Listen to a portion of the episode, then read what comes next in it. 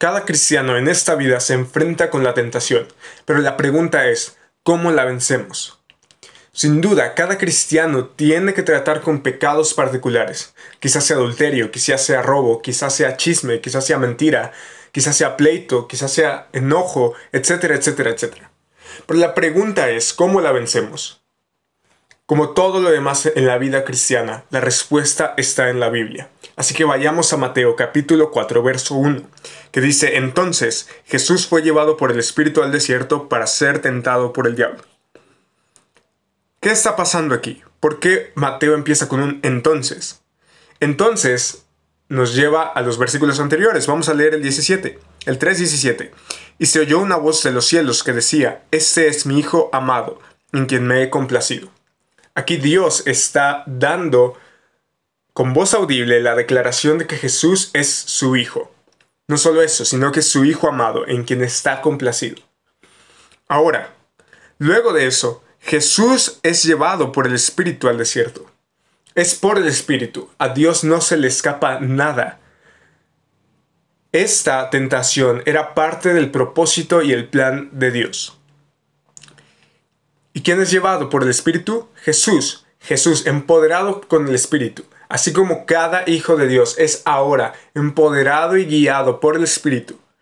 Jesús, la salvación, el Hijo amado, de Dios ahora tiene que demostrar lo que se acaba de declarar.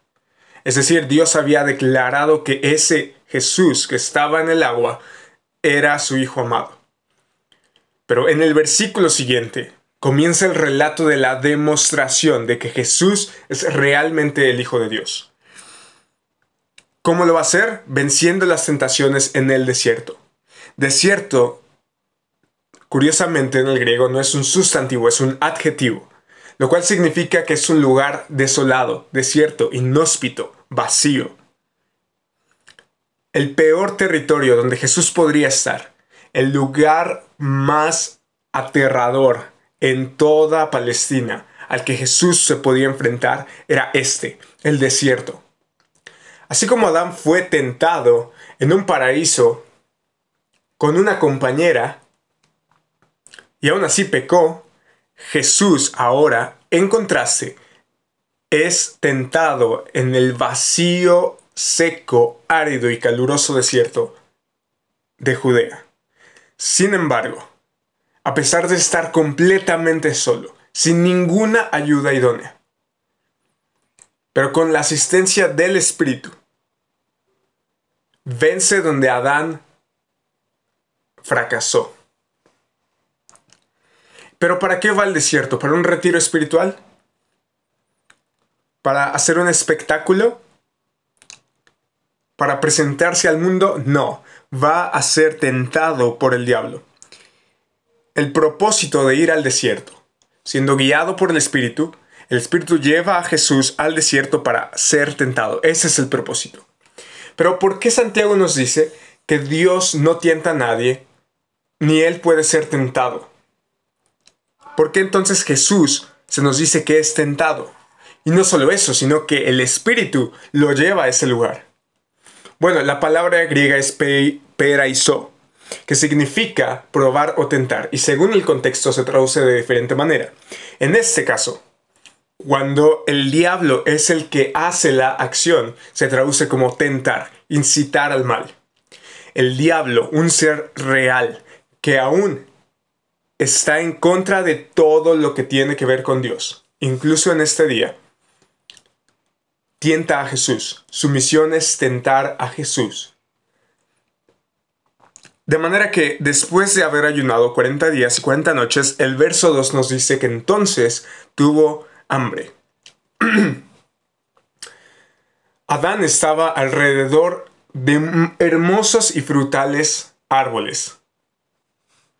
Pero Jesús estaba completamente solo en el desierto sin ningún tipo de alimento durante 40 días y 40 noches, que es el máximo que un hombre podía soportar.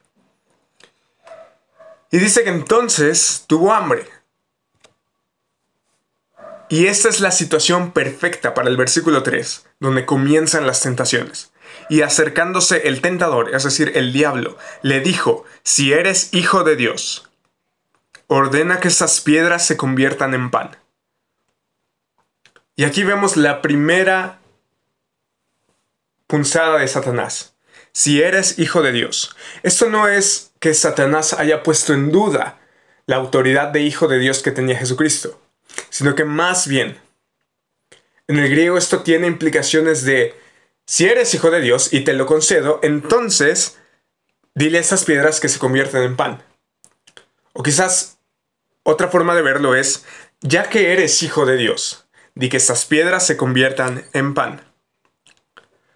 Satanás por supuesto sabía que podía hacerlo, dado que Juan el Bautista, un capítulo antes, había dicho, nadie diga tenemos a Abraham por padre porque les digo que Dios puede levantar hijos de Abraham de estas piedras. Si Dios podía levantar hijos de Abraham de las piedras, por supuesto que Jesucristo, el Hijo de Dios, podía levantar pan de las piedras. Lo que no está puesto en duda es el milagro. Lo que está puesto en duda es qué debe hacer el Hijo de Dios. ¿Para qué vino el Hijo de Dios al mundo? ¿Acaso es para llenar estómagos, suplir necesidades físicas? Por supuesto que no. Y Jesús lo tenía claro. Por eso dice, pero Jesús le respondió en el versículo 4, escrito está. Y esto es un patrón que se va a repetir a lo largo de nuestro pasaje. Jesús, el Hijo de Dios, nuestro Salvador y nuestro máximo ejemplo, lucha con, cada tentación diciendo escrito está. La autoridad máxima en la vida de Jesús eran las palabras del Padre. Tan es así que el texto que cita de Deuteronomio dice no solo de pan vivirá el hombre, sino de toda palabra que sale de la boca de Dios. Jesús está diciendo, de ninguna manera, Satanás. No porque eso fuera pecaminoso, sino porque Jesús sabía que el sustento del hombre, lo que sostiene nuestra vida, no son, no es el suplir las necesidades físicas, sino es cumplir, obedecer, escuchar y atender a las exhortaciones que el Padre nos da a través de su palabra. De manera que si Jesús, el Hijo de Dios, estuvo firme en cada tentación con escrito está, nosotros tenemos ese ejemplo para que en cada situación, en cada tentación de nuestra vida, podamos pararnos firmes y decir, no, escrito está. Que no solo atendiendo esta necesidad, atendiendo este deseo, haciendo lo que yo quiero, se sustenta el hombre. ¿Por qué decimos eso? ¿Jesús tenía hambre? Por supuesto que sí. Pero no iba a ocupar eso de pretexto para obedecer a Satanás y desobedecer al Padre. De ninguna forma. Más bien, Jesús se plantó firme y dijo, no, porque escrito está, en la Biblia está escrito esto. Y así debemos nosotros luchar con cada tentación. Entonces el diablo lo llevó a la ciudad santa y lo puso sobre el pináculo del templo, es decir, la parte más alta. Versículo 6, y le dijo, si eres hijo de Dios, lánzate abajo. Pues escrito está, a sus ángeles te encomendará y en las manos te llevarán, no sea que tu pie tropiece en piedra. Este segundo ataque de Satanás estaba citando el Salmo 91, versos 11 y 12. Satanás básicamente lo que dijo fue, de acuerdo, vamos a la parte más alta del templo, de manera que ahora una caída de más de 100 metros sería un espectáculo enorme para demostrar el poder de Dios y para mostrar la suficiencia de la escritura, porque acabas de decir, escrito está. Pero, ¿qué crees? También está escrito. A sus ángeles te encomendará y en las manos te llevarán, no sea que tu pie tropiece en piedra. Pero Jesús, sabiendo que Satanás estaba torciendo la escritura, le contestó, también está escrito, no tentarás al Señor tu Dios. De ninguna manera, Satanás. Ahora, muchas personas podrían, en especial los judíos, podrían pensar que el Mesías debía manifestarse de esta forma ir al templo donde todos pudieran ver esa gran hazaña. Un hombre cayendo de más de 100 metros de altura, levantado por ángeles proclamando que Él es el Hijo de Dios. Sería perfecto. Se daría a conocer al mundo de manera estupefacta. Pero, ¿qué pasa? Ese no era el plan de Dios para Jesús. Jesús no iba a ceder al sensacionalismo que querían las personas. De manera que cita de nuevo las escrituras diciendo, no tentarás al Señor tu Dios. Eso está en Deuteronomio 6:16. Así que otra vez el diablo lo llevó a un monte muy alto y le mostró todos los reinos del mundo y la gloria de ellos, y le dijo, todo esto te daré, si te postras y me adoras. Ahora el diablo le muestra todos los reinos del mundo que finalmente están destinados para Jesús, Rey de Reyes, Señor de Señores, quien algún día juzgará a las naciones con justicia. Pero ¿qué pasa? El diablo le dice todo esto, te daré si te postras y me adoras. Esto es alarmante. El diablo ya no está más disfrazado, sino que está explícitamente incitando a Jesús a una adoración. Por supuesto que Jesús no se iba a prestar a esto. Porque si lo hubiera hecho, estaría tomando un camino diferente al de la cruz, diferente al plan del Padre. Y evidentemente, si Jesús tan solo hubiera inclinado sus rodillas, Él se convertiría ya no en el Cordero que quita el pecado del mundo, sino en la bestia. Y esto es trágico. De manera que Jesús dice, vete, Satanás. De ninguna forma. No hay caminos cortos hacia la cruz.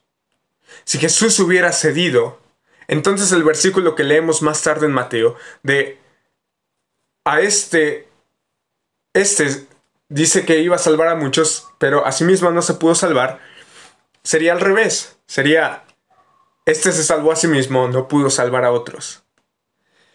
Pero Jesús, afortunadamente, nuestro Mesías, nuestro Señor, verdadero hombre, verdadero Dios, dice, no, vete, Satanás. Es evidentemente trágica la propuesta de Satanás y Jesús dice, no, porque escrito está. A pesar de que sea evidente, Jesús cita las escrituras y dice, al Señor tu Dios adorarás y solo a Él servirás. Y cuando Jesús ordena, vete, Satanás, el diablo no tiene otra más que obedecer al Hijo de Dios. Así que el versículo 11 nos dice, el diablo entonces, al verse derrotado brutalmente por el Hijo de Dios, lo dejó. Y al instante unos ángeles vinieron y le servían. Esta palabra de servir tiene que ver con suplir las necesidades fundamentales para la vida, que evidentemente en este texto es el hambre. Así que vemos que el Padre envía a sus ángeles, porque ahora el Hijo de Dios, quien había sido declarado por el Padre, complaciéndose en él, ahora está complacido en que salió victorioso de la tentación. Y lo declara Hijo de Dios al mandar ángeles a servirle, a suplir el hambre que Satanás intentó torcer, incitando a que las piedras se convirtieran en el pan. Los ángeles vienen y lo asisten pero en el tiempo de Dios, no en el tiempo, en el tiempo que Satanás quería de llevarlo en sus manos para que su pie no tropezara en piedra. Y este sería el principio del camino hacia la cruz, la expansión y anunciamiento del reino de Dios traído por Jesucristo. ¿Qué nos enseña este texto? El Evangelio no se trata de suplir los deseos de la carne, la ambición de los ojos o la vanagloria de la vida, como dice 1 de Juan. Eso no proviene del Padre, sino del mundo y del maligno. De manera que Jesús dice, no, escrito está. El Evangelio se trata no de suplir necesidades físicas, no de satisfacer deseos sensacionalistas, ni siquiera de traer un reino de prosperidad y abundancia.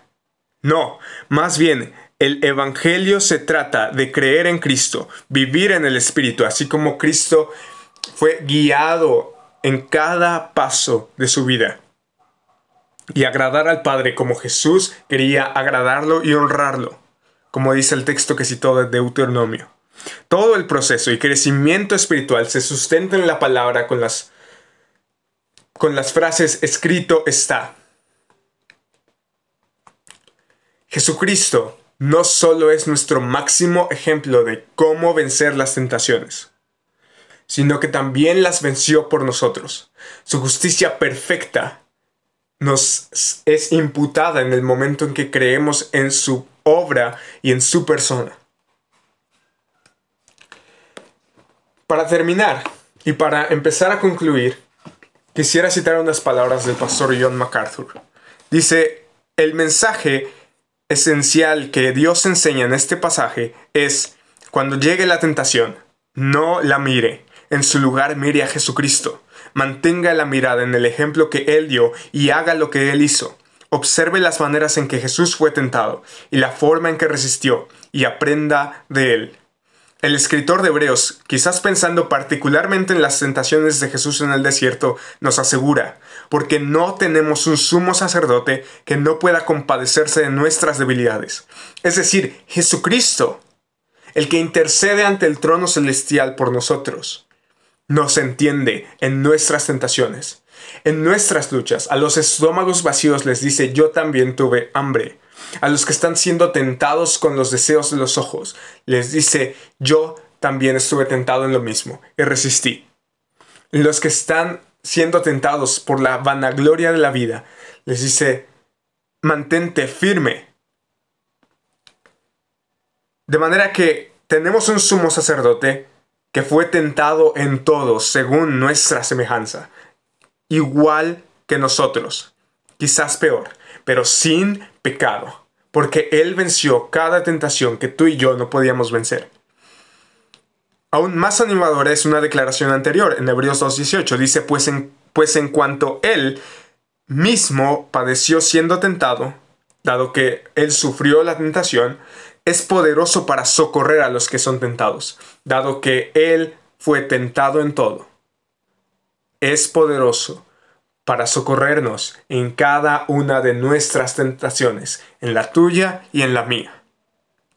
Jesús ha estado allí antes que nosotros, se ha enfrentado a lo peor que Satanás puede proveer y ha salido victorioso. Más que eso, Jesús está deseoso de participar esa victoria con los suyos cuando viene la tentación. Primera de Corintios 10:13 dice, no os ha sobrevenido ninguna tentación que no sea humana, pero fiel es Dios que no os dejará ser tentados más allá de lo que podéis resistir, sino que dará también juntamente con la tentación la salida, para que podáis soportar. Podemos obtener la victoria sobre la tentación solamente resistiendo en la forma en que Jesús resistió, estando en total obediencia a Dios y a su palabra. Jesús soportó la tentación hasta el mismo límite del poder de Satanás y resistió hasta ese mismo límite no permitió en lo más mínimo que la tentación se le desarrollara en deseo, mucho menos en pecado. Jesús no caviló en el asunto ni le dio ninguna consideración. Simplemente permaneció firme en la voluntad de su Padre y dijo no. Hallamos ayuda contra la tentación, tal como encontramos ayuda para todo lo demás en la vida cristiana, mirando a Cristo, o en palabras de Hebreos 12.2, puestos los ojos en Jesús, el autor y consumador de la fe Mantener los ojos puestos en nuestro Señor Jesucristo es nuestra única esperanza de vencer la tentación y correr fielmente, como dice Hebreos 12.1, con paciencia la carrera que tenemos por delante. De manera de que podemos preguntarnos, ¿cómo vencer las tentaciones? Viviendo a Cristo y mirando a Cristo. Viviendo tal como Cristo vivió, mirando las escrituras y decir cómo lo haría Cristo Cristo venció las tentaciones plantándose firme en sus convicciones por Dios y por la palabra, por honrar al Padre y por obedecer sus mandamientos. Y mirando a Cristo, sabiendo que nosotros no somos justos por nosotros mismos, sino que ya no vivimos nosotros, sino que vive Cristo en nosotros, y empoderados por el Espíritu, agradamos al Padre.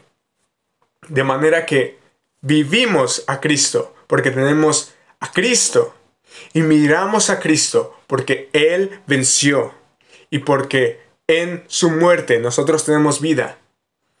En su victoria nosotros somos más que vencedores por medio de aquel que nos amó. Así que, Nada ni nadie, ninguna tentación nos puede separar del amor que es en Cristo Jesús. De manera que, ¿cómo vencemos las tentaciones? Viviendo a Cristo y mirando a Cristo.